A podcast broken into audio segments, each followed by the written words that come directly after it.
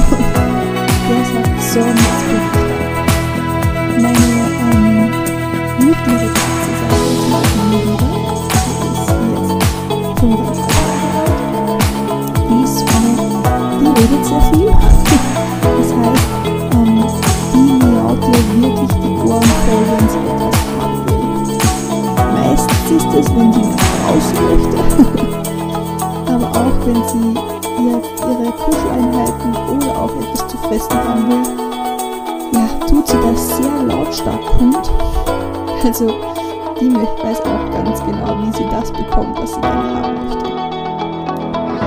Und Lilo, meine Älteste, die ist jetzt circa 13 Jahre alt. Die ist so eine, ja, die sitzt sich einfach auf dich drauf.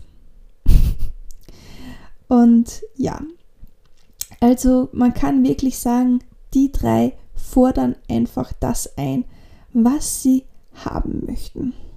Und das soll dich ein bisschen so dazu motivieren, dass du dir auch die Dinge für dein Leben holst, die du haben möchtest.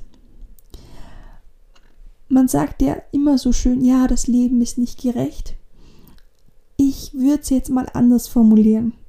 Also ich sage, du bekommst nicht das, was du verdienst, sondern du bekommst die Dinge, die du dir holst, die du dir aushandelst oder die du dir erarbeitest. Das heißt, wenn du etwas von der Welt, von einer anderen Person oder von sonst irgendjemanden anderen, wenn du da etwas haben möchtest, dann musst du dir das holen. Und du, und du darfst nicht darauf warten, dass das irgendwie auch zu dir kommt. Man sagt auch immer nur, ja, man soll positiv denken, man soll sich die Sachen ausmalen. Nur positiv denken alleine reicht nicht. Du musst schon auch Handlungen setzen, du musst schon auch etwas dafür tun. Wenn du dann positiv durch Leben gehst und Handlungen setzt, dann kommen die Sachen zu dir. Aber du musst Handlungen setzen.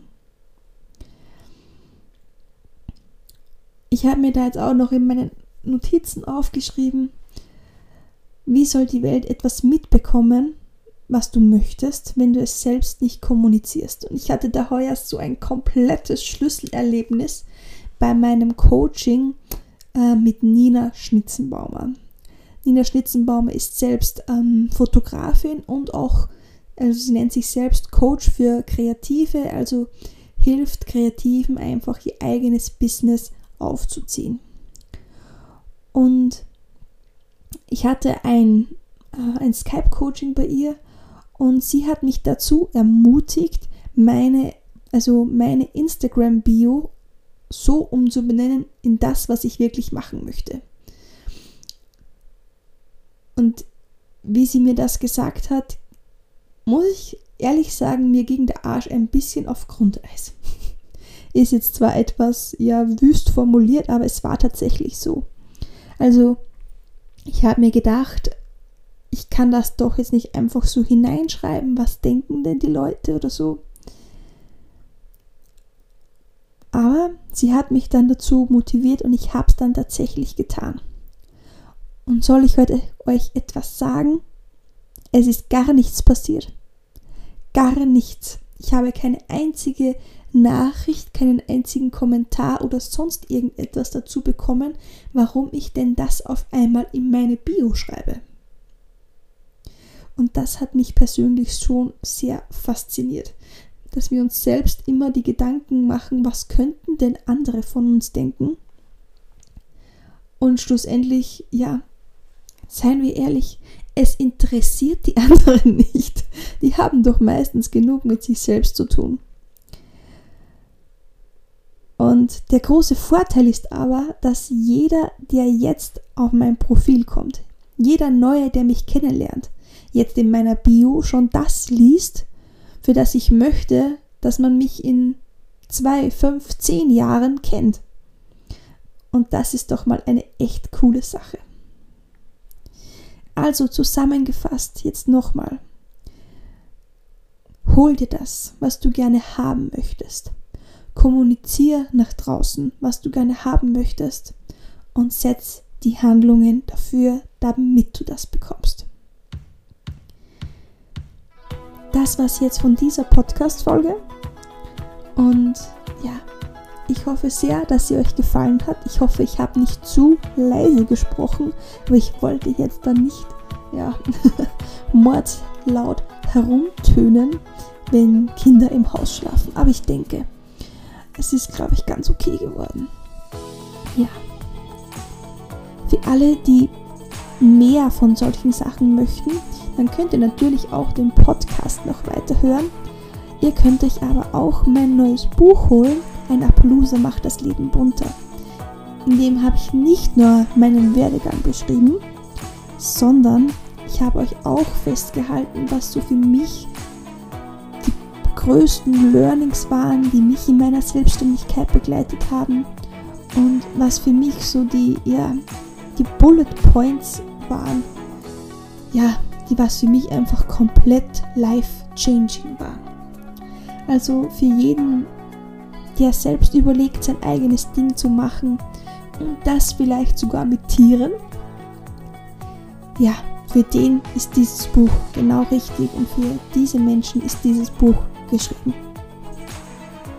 Den Link zu meinem Buch findet ihr wie immer in den Shownotes. Und ich würde sagen, wir hören uns das nächste Mal wieder, wenn es wieder heißt, das kannst du von Tieren lernen.